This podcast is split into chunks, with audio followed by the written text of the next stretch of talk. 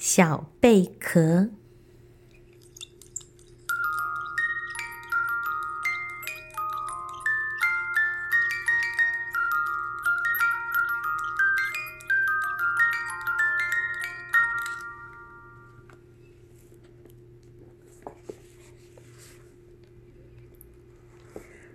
蓝蓝的大海里，一只小贝壳独自飘呀飘。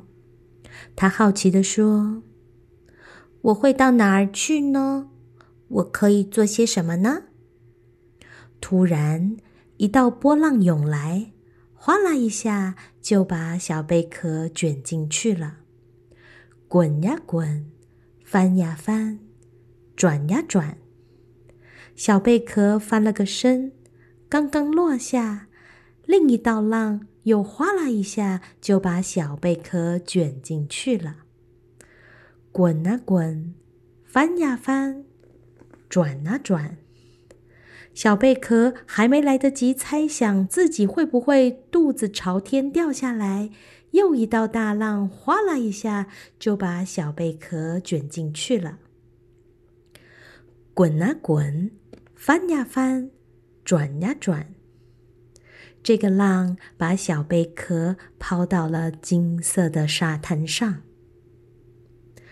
小贝壳躺在沙子上，粉红粉白的美丽花纹在晨光中闪闪发亮。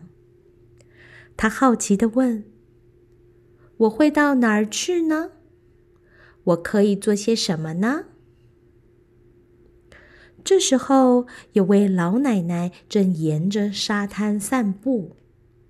她在沙滩上走着走着，看到了小贝壳，粉红粉白的美丽花纹在晨光中闪闪发亮。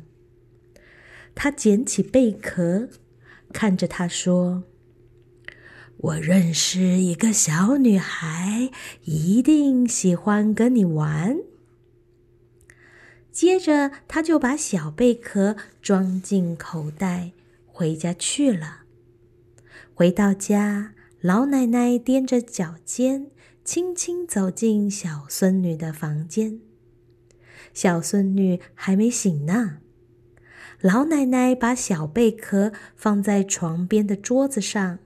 小贝壳那粉红粉白的美丽花纹，在晨光中闪闪发亮。老奶奶就到厨房煮麦片做早餐了。桌子上的贝壳好奇的问：“我会到哪儿去呢？我可以做些什么呢？”小孙女一觉醒来。看到桌上美丽的贝壳，就拿起贝壳玩了起来。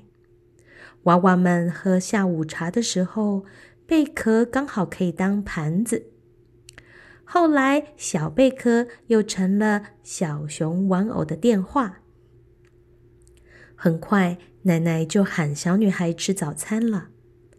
小女孩吃麦片的时候，小贝壳就躺在桌子上。等小女孩吃过早餐，她把贝壳拿到家门口的沙地里玩，一下子挖沙，一下子建沙堡，还在沙子上画画。奶奶坐在阳台的椅子上，看着孙女玩耍。小女孩说：“奶奶，谢谢你，这真是个可爱的玩具。”小贝壳终于找到了一个朋友和一个家。他知道，这就是他想要来的地方，想做的事。